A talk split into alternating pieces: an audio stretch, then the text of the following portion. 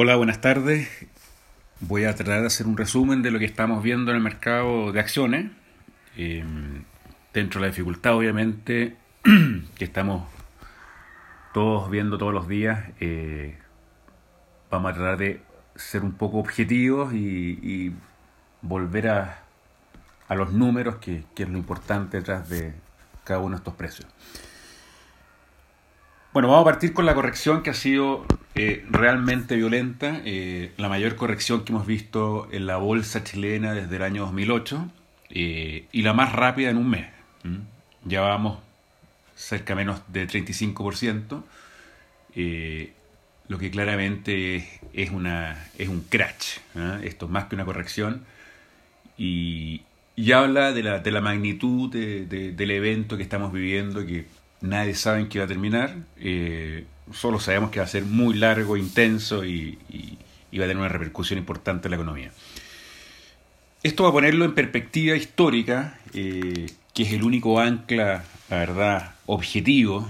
Eh, muchos me han preguntado cuál es cuáles son las diferencias o similitudes con el 2008.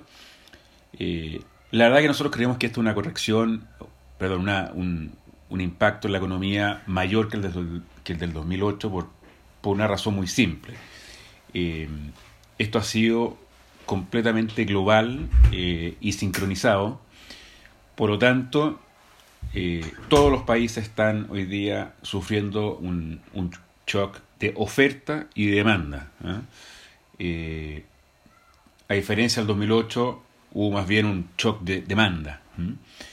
Y por lo tanto, lo que estamos viendo eh, es una disminución en la producción de buena parte de los países de todo el mundo, más eh, un impacto eh, en los empleos, en la capacidad de consumo y en la capacidad de alguna manera de seguir funcionando la economía en términos normales.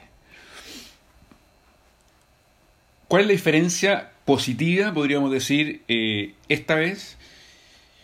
Creemos nosotros que acá, eh, dentro de, este gran impacto, eh, Chile tiene una ventaja eh, y es que el principal socio comercial hoy día de Chile, que es China, ya viene saliendo de esta pandemia.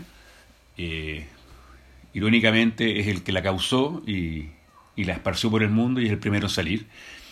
Y por dos razones muy simples. Una, porque tienen gran experiencia los países asiáticos con, con los virus anteriores como el SARS, ¿eh? por lo tanto las políticas públicas de salud son bastante más eficientes más rápidas que, que todo el mundo occidental.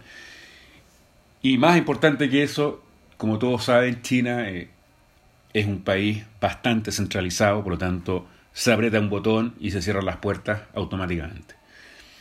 Esta medida fue, eh, ustedes, todos ustedes la conocen, eh, ha sido el, el garante de, de la rapidez con que ha salido en cerca de cinco semanas Wuhan y, y, otros lugares que estaban muy afectados ya están ya levantaron las cuarentenas y están haciendo prácticamente vida normal.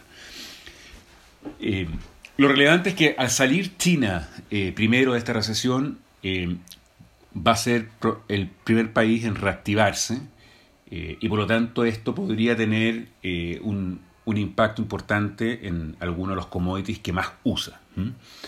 Eh, y entre estos destaca obviamente el cobre, que es el principal producto de exportación de Chile. Eso por un lado, eh, y creemos por lo tanto que, que, Chile al mismo tiempo es por lejos uno de los países más beneficiados del mundo con la baja del petróleo. Eh, la baja del petróleo ha sido mucho más violenta que la de otros commodities, ha bajado más de un 50%, por razones principalmente de oferta. Esta política de Arabia Saudita de eh, terminar con, con, que le quitaban eh, participación de mercado y estiró el mantel ¿eh? de la mesa y dijo eh, yo también voy a producir más y por lo tanto provocó una gran caída eh, en el precio por este aumento en la oferta. A eso hay que sumarle todo el impacto que va a tener en la demanda, estas cuarentenas, el que no estén volando ningún tipo de avión, crucero, etc. Eh, y por lo tanto vemos que eh, el panorama sobre el petróleo va a seguir bastante deprimido. Y esto es una tremenda noticia para Chile. Eh, aquí se podrían liberar cerca de 3.000, 4.000 millones de dólares que eh, son una especie de baja impuesto en momentos muy difíciles, por lo tanto es una gran palanca para el consumidor chileno. Otro tema irrelevante es cuál ha sido la magnitud de, la respuesta del gobierno a, este, este gran eh, tema económico. Y aquí vemos que los estímulos eh, este año han sido cerca de 11.700 millones de dólares, lo cual significa un 4,7% del PIB. Esto es prácticamente el doble que la respuesta de eh, la Michelle Bachelet el 2009 con Andrés Velasco. Esto no garantiza que el rebote vaya a ser más rápido o el doble más rápido, sino eh, habla de, la, de, de, alguna manera del empoderamiento de eh, atajar eh, este, esta recesión. Creemos que van a venir estímulos adicionales. esto no por sí solo no es suficiente. Y vamos a ir viendo cómo distintas medidas, tanto el sector público como privado, van a ayudar a, a una buena recuperación. Esto llevándolo a números en formas muy simples, Vemos que aquí con esta corrección del 35% del IPSA, eh, el IPSA se está transando cerca de 9 veces y media precio utilidad eh, versus un promedio de cerca de 15 veces. Por lo tanto, el descuento eh, en términos históricos es probablemente el mayor descuento. Estamos incluso más bajo en valorizaciones que el 2008. Y aquí eh, pueden haber distintas interpretaciones de que esta caída, de que esta recesión va a ser más larga o mayor, eh, pero aquí, sin hacer recomendaciones, eh, creemos nosotros que estas valorizaciones en un contexto de largo plazo no son sostenibles. ¿ah? Aquí estamos hablando de que hay empresas bajo, no solamente bajo el valor libro, sino bajo el valor de liquidación apurado. Aquí estamos hablando de empresas como CAP, Cencosud, etcétera, que están a 0,3 veces valor libro. Con libros bastante objetivos, no tienen cuentas por cobrar, no tienen cartera ¿ah? de crédito que podrían ser cuestionables. Eh, hay harto fierro, ¿ah? sobre todo en el caso de CAP, eh, empresas como Colbún, a 0,5 veces valor libro, eh, y así varias eléctricas. Y también podemos comentar CMPC, 0,5 veces, una empresa que tiene bosques. Los bosques lo, son bien escasos. Eh, hoy día habría una fila. Ustedes han visto cómo hace un par de días Maciza vendió eh, en muy buenos términos eh, sus 200.000 hectáreas.